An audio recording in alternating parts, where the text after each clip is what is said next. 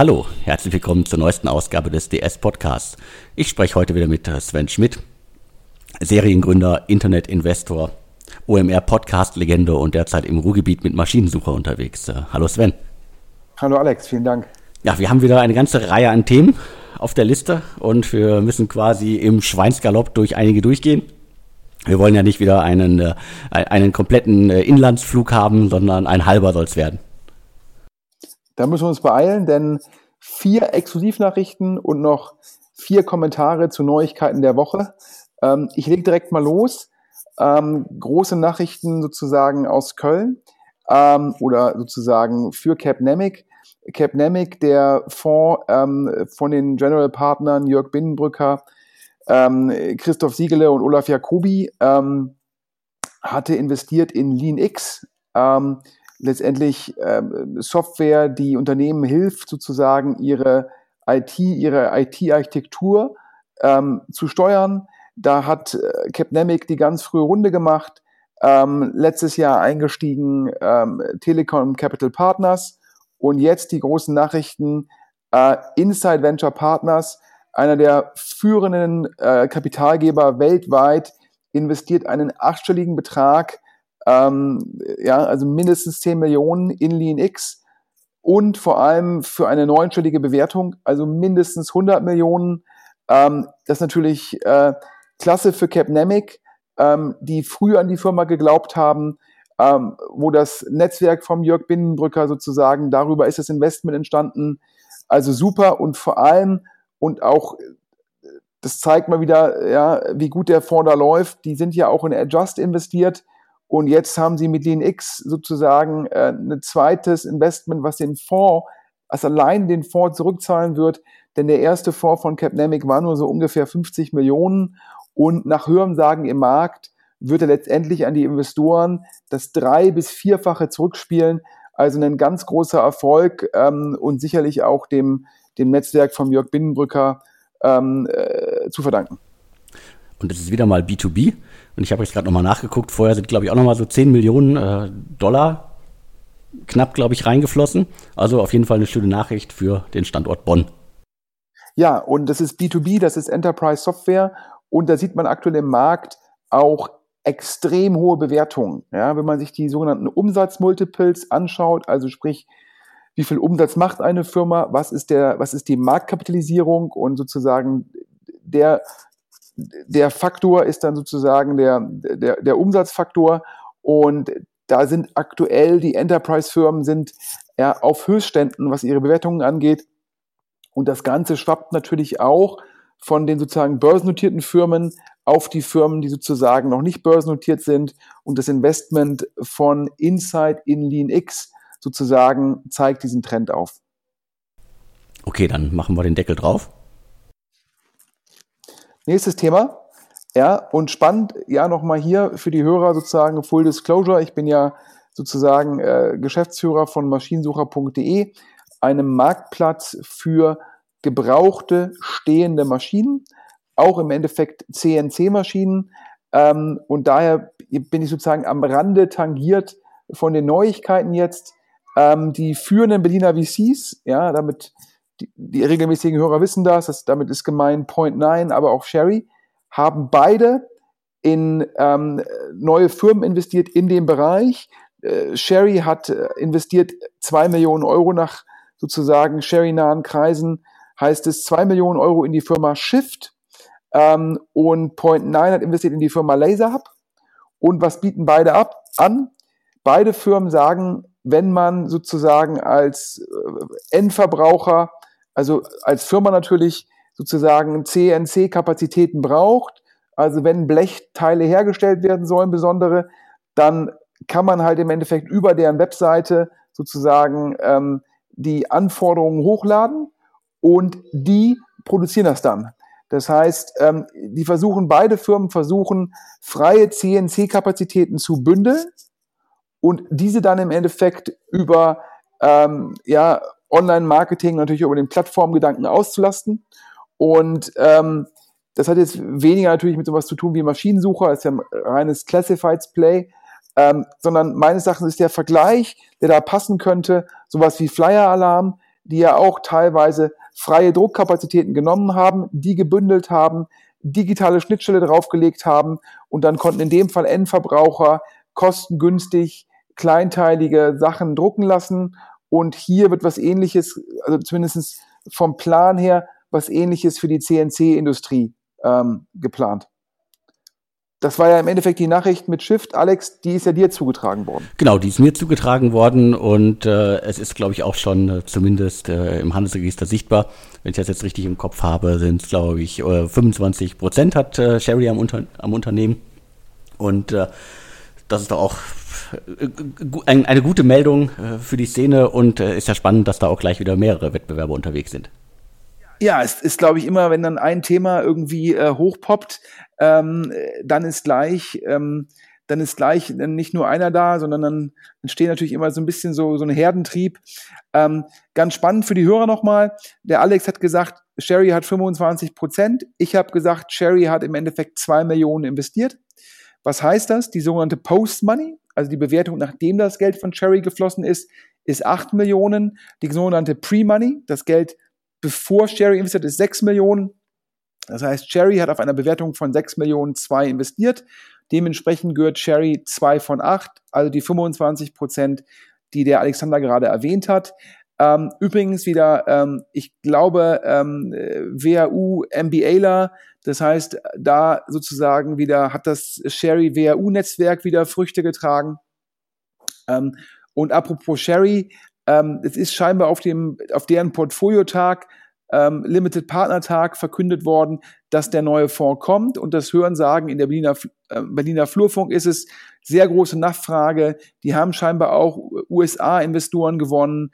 Und äh, sozusagen der neue Fonds soll also im Endeffekt geschlossen werden. Geschlossen werden heißt, dass danach aus dem investiert wird. Sozusagen ähm, im Januar, also ähm, zeigt mal wieder, ähm, wie gut da Christian Mehrmann und Co.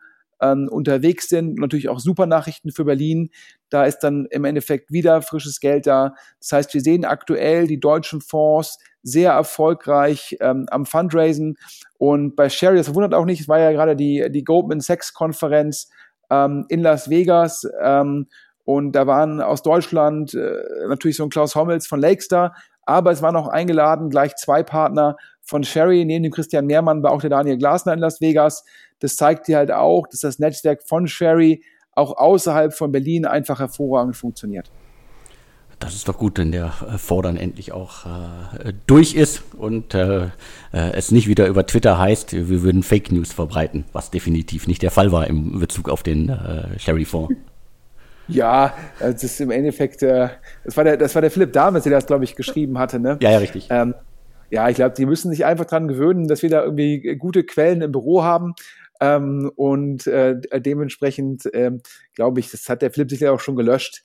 Ähm, dann ärgert man sich halt manchmal, äh, wenn da Sachen verkündet werden, ob es jetzt das Investment in Shift ist oder der Fonds oder wer in Las Vegas war. Ähm, ja, das ist natürlich teilweise, sagen die ja da nicht für die Öffentlichkeit, wollen wir nicht. Und dann ist natürlich so ein bisschen schade, wenn das als Fake News tituliert wird. Ähm, aber ähm, ich glaube, damit muss man leben. Ich glaube, letzte Woche waren ja auch irgendwie, kam die Nachricht zu eGym, die hatten wir vor drei Wochen gemeldet. Dann kam die Nachricht zu, zu Movinga, die hatten wir vor zwei Wochen vermeldet. Also daher für, für manche Fonds sind wir immer so ein bisschen äh, früh dabei. Aber um nochmal die Geschichte zu Ende zu erzählen, man hat natürlich Laser Hub, ähm, Point 9, man hat im Endeffekt Schiff von Sherry und alle guten Dinge sind drei. Es gibt noch Order Fox ähm, aus Liechtenstein, ja. Ihr habt euch jetzt nicht verhört, Liechtenstein, ähm, die auch in dem Segment sozusagen der Optimierung der freien CNC-Kapazitäten unterwegs sind. Ähm, das heißt, äh, nicht nur direkt zwei Player, sondern schon drei. Okay, das zeigt äh, das Segment, äh, das kann richtig heiß werden und äh, mal schauen, ob sich einer durchsetzt oder ob dieses Segment dann wahrscheinlich vielleicht sogar auch mehrere verträgt. Ja, und apropos, wir hatten ja letzte Woche schon noch mal über die E-Scooter gesprochen. Da haben ja manche Hörer gesagt, wie können wir so oft über die E-Scooter sprechen? Ähm, deshalb wollen wir es an dieser Stelle ganz, ganz kurz halten. Ähm, es ist ja jetzt schon viel gesprochen worden über GoFlash, über Tier Mobility, über View und so weiter. Ich glaube auch irgendwie Gründerzähne hatte noch mal alle acht Anbieter und es gibt einen neunten und zwar aus London, Ex-Über-Kollegen haben viel Geld geraced von Nespas und von EQT. An dieser Stelle nochmal kurz als Exklusivmitteilung äh, reingeworfen. bevor ihr es auf TechCrunch lest.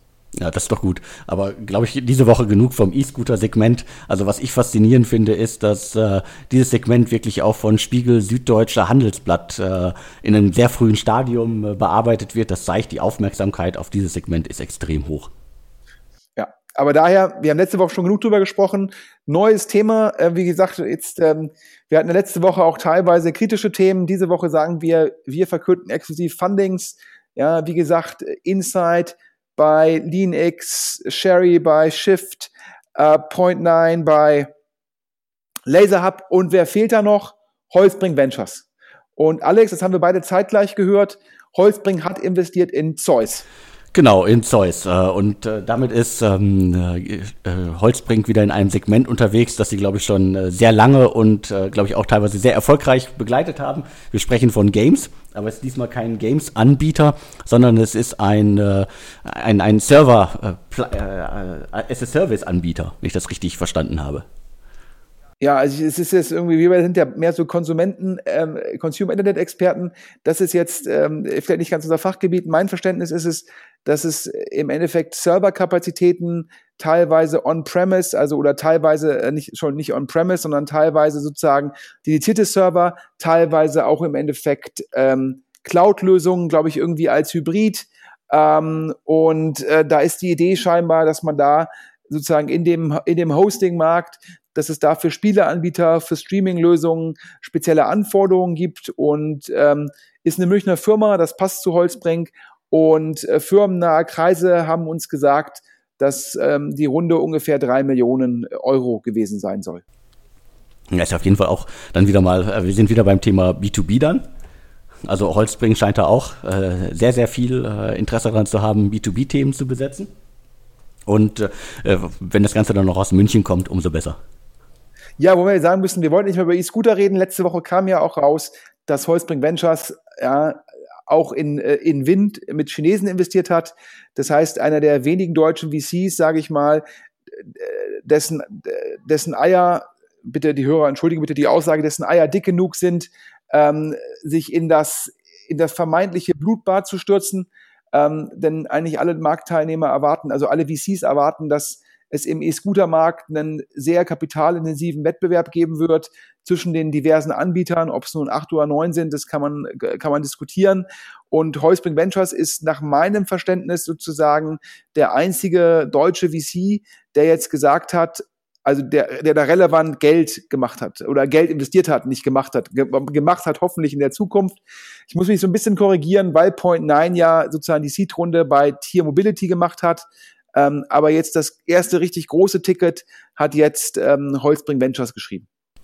Genau, und dann auch noch in einen äh, Anbieter, der quasi auch so eine schöne Hybridlösung äh, nach dem Motto eigentlich äh, auf dem Fahrradsegment unterwegs gewesen, geht jetzt äh, Richtung äh, E-Scooter.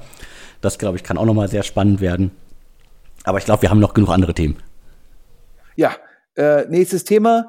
Äh, wir machen es heute, wie du schon gesagt hast, so ein bisschen ähm, im, im Schweinsgalopp nach dem Motto neue Runden, neue Themen und mal wieder ein halber Flug und kein Flug nach Mallorca. Ähm, ja, ich glaube, letzte Woche ähm, gab es ja auch ähm, wieder von, von öffentlich notierten Firmen, in dem Fall Westfingen und Windeln.de, ähm, Quartalszahlen. Und äh, beide waren sie nicht gut, wobei bei Windeln.de ja in der Zwischenzeit, man muss es so hart sagen, das ist im gewissen Rahmen dramatisch.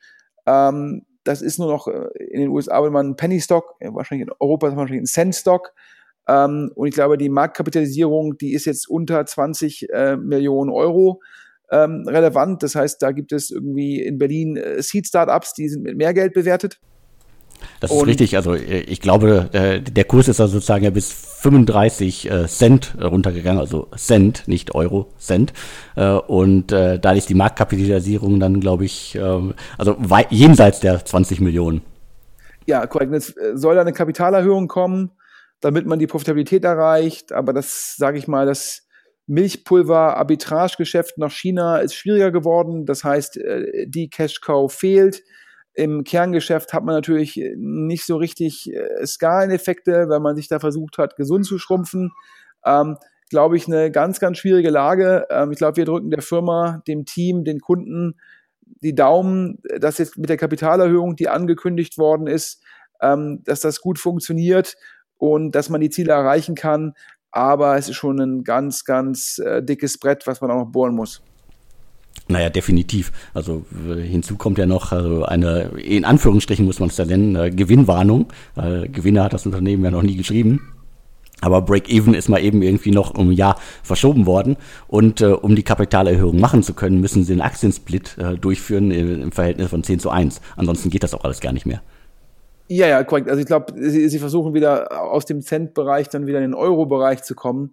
Ähm, aber mal, ja, ich, ähm, ich war da immer sehr skeptisch, weil es einfach so ist, dass diese, ähm, diese Drogerieartikel wie Windeln, die haben halt ein relativ hohes Volumen, also jetzt einfach äh, schwer für Logistik, also Lagern, Logistik und damit hohe Lieferkosten, haben, sind dann teilweise ähm, von manchen Offline-Anbietern werden halt Windeln genutzt als Loss-Leader, um die Leute in die Filiale zu bekommen. Ähm, das macht halt alles sehr, sehr schwierig, dort im Wettbewerb zu stehen. Ähm, und dann gibt's in Deutschland natürlich auch mit Rossmann, DM und so weiter auch sehr starke Offline-Anbieter. Ähm, das war immer ein dickes Brett. Ähm, und äh, ich befürchte in dem Fall, dass ähm, das halt, ja, also ich hoffe mal, dass sie es schaffen, sich gesund zu schrumpfen und ähm, im Endeffekt im gewissen Rahmen überleben. Das hoffe ich auch. Aber ich glaube, es wird schwer. Also viel Geld ist nicht mehr da. Und äh, wenn man sich die Historie anguckt, äh, die kommen vom äh, Ausgabepreis 18,50 äh, Euro und liegen jetzt irgendwie bei äh, 38 Cent. Das ist richtig bitter. Ja, äh, ansonsten noch ähm, hat äh, Westwing ähm, Zahlen bekannt gegeben. Westwing, das ist ähm, letztendlich, äh, sage ich jetzt mal, der Rocket Internet, ähm, die Rocket Internet Firma, wo man halt letztendlich ja, Wohnaccessoires kaufen kann ähm, wo ich immer gesagt habe, die finde ich komparativ besser als Home 24. Wieso? Weil ich glaube, solche Accessoires kauft man mit einer höheren Bestellfrequenz. Das heißt, da gibt es schon mal per Definition mehr Berührungspunkte. Und das Zweite ist es, dass äh, Westwing sehr stark über mit, mit E-Mail-Marketing arbeitet. Das heißt, man, man ist nicht darauf angewiesen, die Kunden wieder über Google oder Facebook zu reaktivieren. Man kann die selbst reaktivieren. Daher glaube ich, da hat man schon mal ähm, zwei Vorteile ähm, gegenüber einem Home 24. Auf jeden Fall hat Westwing letzte Woche ähm, die Quartalszahlen berichtet. Ähm, nach äh, rocketnahe Kreise haben mir gesagt, äh, Westwing wollte auf jeden Fall vor Home 24 berichten, ähm, um dort nicht äh, in einen, äh, wie wurde mir gesagt, potenziellen äh, ähm, Abwärtsstrudel zu geraten. Man hat berichtet, ähm, die Börse hat es jetzt auch nicht nur positiv aufgenommen. Die Aktie war ähm, letztendlich am letzten Montag noch bei 22 Euro und ist jetzt bei 19,30 Euro rausgegangen. Ich habe mir die Quartalzahlen angeschaut. Ich glaube, das Hauptproblem ist das Orderwachstum. Ähm, ja, Q3 war sehr warm, ähm, aber auch Westwing hatte, glaube ich, mehr Wachstum angekündigt. Und das Orderwachstum, das lag nur bei, glaube ich, vier Prozent. Ähm, das Umsatzwachstum war ein bisschen höher, weil man konnte sozusagen den Preis pro Order steigern, aber letztendlich ähm, weiß die Börse auch, ja, die Ordergröße lässt sich nicht beliebig steigern, man muss auch das Ordervolumen steigern. Das ist nur um vier Prozent gestiegen und dementsprechend konnte die Aktie äh, sich da ähm, ja, ist dann halt äh, gefallen und war sogar teilweise bei 18,34 Euro, was auch da wiederum dann schon relevant unter dem Ausgabekurs ist. Ähm, mal gucken, was es heißt. Ähm, Rocket hat ja diese Woche angekündigt oder das Manager Magazin hat enthüllt, dass man auch die Global Fashion Group an die Börse bringen will. Ähm, ich bin gespannt, wie einfach Rocket es noch fällt, Firmen an die Börse zu bringen, nachdem man sagen muss, Home 24 läuft jetzt nicht so gut, Westwing läuft an der Börse nicht so gut. Ähm, da bin ich mal gespannt, wie viel, ähm, ja, wie viel Druck Orly da noch aufbauen kann, um dem Trend entgegenzuwirken. Es wird zumindest nicht einfacher. Und äh, naja, so langsam geht ihr ja auch der Nachschub dann aus. Also was kommt danach? Ja, ich glaube, es gibt ja noch ähm, im Endeffekt diesen ähm, afrikanischen Marktplatz, wo ja auch schon von einem Börsengang in Q1 berichtet worden ist. Ähm, das sind letztendlich ähm, die letzten beiden größeren Firmen, die, überhaupt potenziell börsenreif sind. Und dann stellt sich bei Rocket weiterhin die Frage, ähm, es gibt ja schon den Aktienrückkauf. Das, der Convertible Bond wurde auch teilweise zurückgekauft, vielleicht sogar auch vollständig, ich weiß es nicht genau. Und trotzdem sitzt natürlich Rocket weiterhin auf sehr viel Cash. Und da ist schon so ein bisschen die Kernfrage, was macht Oli Samba jetzt mit dem Geld? Ähm, letztendlich, glaube ich, über zwei Milliarden Euro laut dem letzten Quartalsabschluss. Ähm, und das kann er ja nicht alles in irgendwelche Seed oder Series A Runden reintun. Das geht gar nicht. Ähm, sondern da erwartet man eigentlich, dass er nochmal ein größeres Investment macht, wie damals zum Beispiel das Investment in Delivery Hero, wo er, glaube ich, auf 1,5 Milliarden, glaube ich, irgendwie 500 Millionen Primary und Secondary gemacht hat. Und äh, da, glaube ich, will auch der Markt mehr Transparenz haben, denn äh, man muss auch sagen, dass jetzt im Zuge sozusagen des Börsenkurses von Delivery Hero, von Home24, ähm, von Westwing, ähm, auch von HelloFresh, die auch gefallen sind, ähm, dass sich auch der Rocket-Kurs ähm, nicht positiv entwickelt hat. Und der war ja zwischenzeitlich mal wieder bei über 32 Euro. Der ist jetzt auch bei 23 Euro, was natürlich nicht verwunderlich ist, wenn sozusagen die Beteiligungen, die öffentlich sind, ähm, so stark im Kurs verlieren. Ähm, aber sogar rocketnahe Kreise äh, können mir eigentlich nicht genau sagen, wie der Plan von Oli Samba sozusagen aussieht. Ähm, wahrscheinlich könnten das nur äh, Alexander Samba und Mark Samba sagen. Ja, hoffentlich. Also ich erwarte eigentlich auch solche Deals aller Delivery Hero, also mal eben irgendwie 500 äh, Millionen in ein reiferes Unternehmen, aber wir werden sehen. Ja, ähm, ja und zum Schluss ähm, noch zwei Themen, ähm, wo die Firmen halt äh, nicht öffentlich notiert sind sondern wo es sich um private Firmen handelt, äh, wo es aber auch im Endeffekt äh, relevante News gab. Ähm, zum einen Orderbird. Orderbird, Alex, dir ja auch seit langem bekannt. Genau, mir seit langem bekannt, äh, eines der vielen Unternehmen, das sich um äh, Kassensysteme, also um, äh, sagen wir jetzt mal salopp gesagt, iPad-Kassensysteme kümmert. Und äh, sind, sind schon einige Jahre unterwegs, äh, haben irgendwie auch eine ganze Reihe an äh, prominenten Investoren. Ich hatte vor einer Weile schon mal einen Artikel zum Thema äh, Zahlen des Unternehmens gemacht.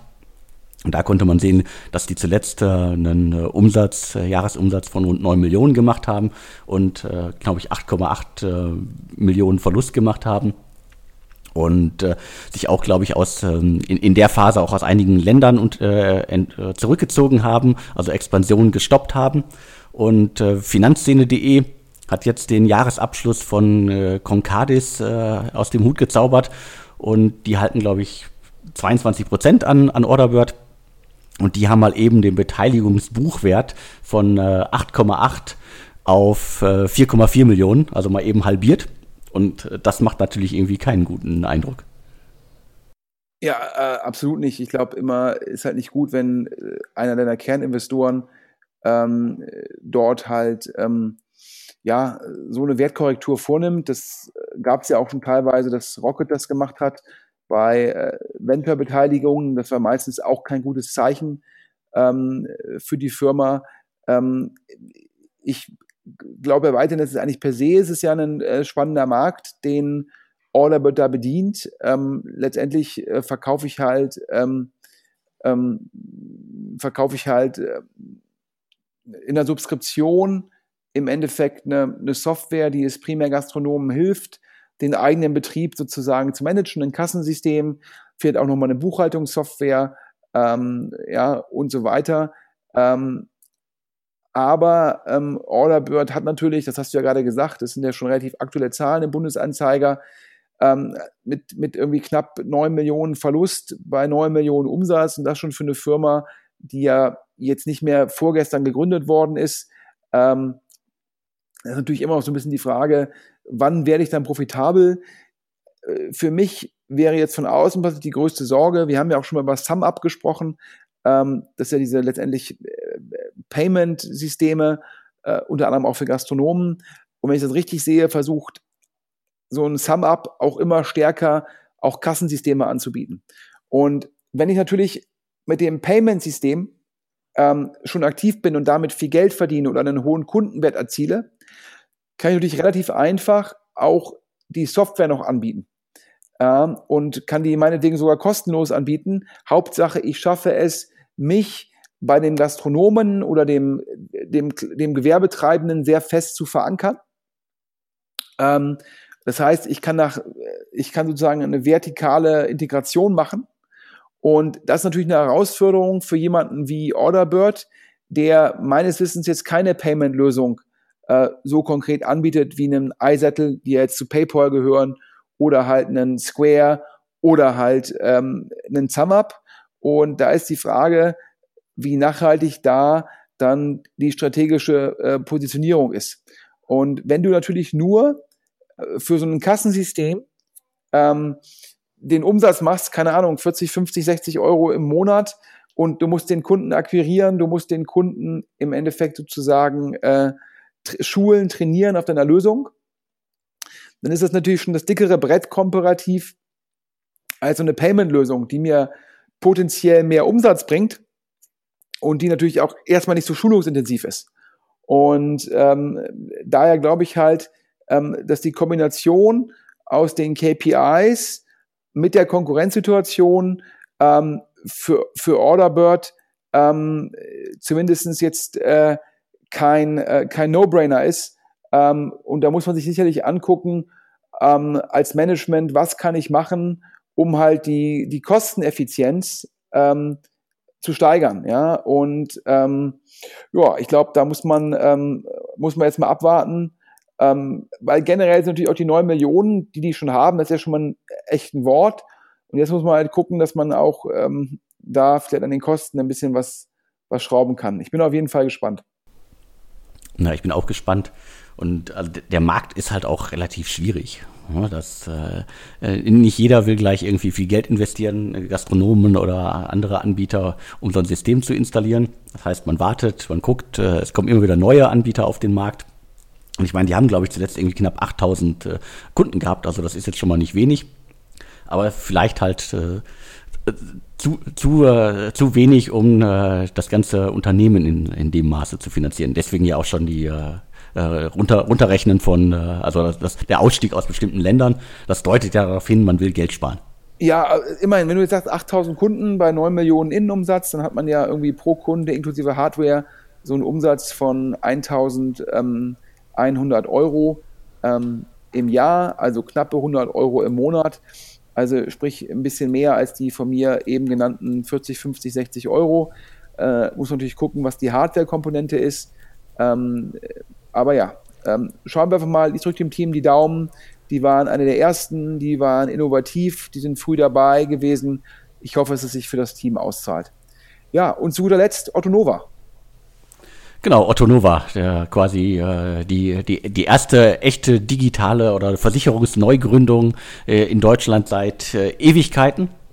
Jetzt irgendwie schon, äh, ja, ich sag mal, fast, fast zwei Jahre, glaube ich, äh, im Markt. Und ähm, da gab es vor kurzem einen, äh, auf einer Veranstaltung in München, hat äh, der Technikvorstand äh, über das Unternehmen äh, berichtet und hat darauf nochmal hingewiesen, dass sie noch immer weniger als 1000 vollversicherte Kunden haben. Das heißt, äh, Otto Nova kommt immer noch nicht so richtig aus dem Quark. Gleichzeitig haben sie auch irgendwie quasi die Gewinnzone, wobei ich bei Gewinnzone bei Startups Ankündigungen finde ich sowieso mal ein bisschen äh, daneben. Aber die wurden auch mal irgendwie deutlich äh, nach, nach hinten geschoben. Ich meine, wenn, wenn man ein paar hundert, wenn man ein paar hundert zahlende Kunden hat, äh, genaue Zahl wissen wir nicht, dann dauert es halt noch. Ja, also ich glaube, ähm, also erstmal muss natürlich erstmal Otto loben, die gesagt haben, äh, wir bringen Innovation in die deutsche, deutsche Versicherungswesen, wir digital, digitalisieren Prozesse, wir machen die wichtigsten Sachen per App zugänglich, wir äh, erlauben es mit Ärzten zu konsultieren über die App. Das sind erstmal alles Sachen, die Kunden zugutekommen und die auch die Innovation in der Branche fördern. Da muss man dem Team erstmal ähm, Respekt zollen. Das ist schon mal klasse weil dadurch natürlich auch andere Versicherungen gezwungen sind, kundennäher, kundenfreundlicher zu werden. Also dafür erstmal Hut ab.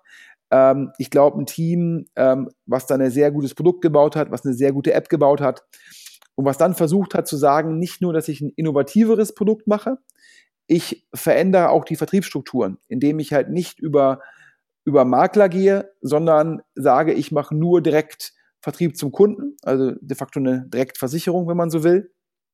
Und das scheint sich in dem Markt äh, für die privaten Krankenkassen schwieriger zu gestalten, ähm, als man es erwartet hat.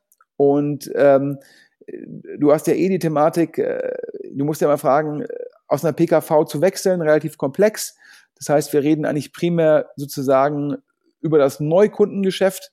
Ähm, ich glaube, es gibt in Deutschland ungefähr so nach Hörensagen neun Millionen Privatversicherte.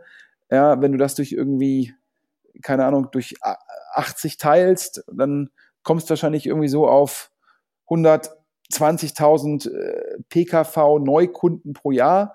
Ja, vielleicht sind es ein bisschen mehr, weil viele Leute äh, ja dann vielleicht erst sozusagen mit mit 25, wenn sie dann anfangen zu arbeiten, in die PKV gehen, ähm, dann wird man es nur durch 50 teilen, dann reden wir über 160.000 PKV Neukunden ähm, pro Jahr. Da werden wahrscheinlich viele Hörer jetzt die genauen Zahlen kennen. Ich bin jetzt kein Experte, aber es zeigt natürlich auch, dass du dann von diesen Neukunden musst du halt schon relevant viele gewinnen, ja, um deine Zahlen sozusagen zu erreichen, ja, wenn es halt schwierig ist, dass Kunden zu dir wechseln.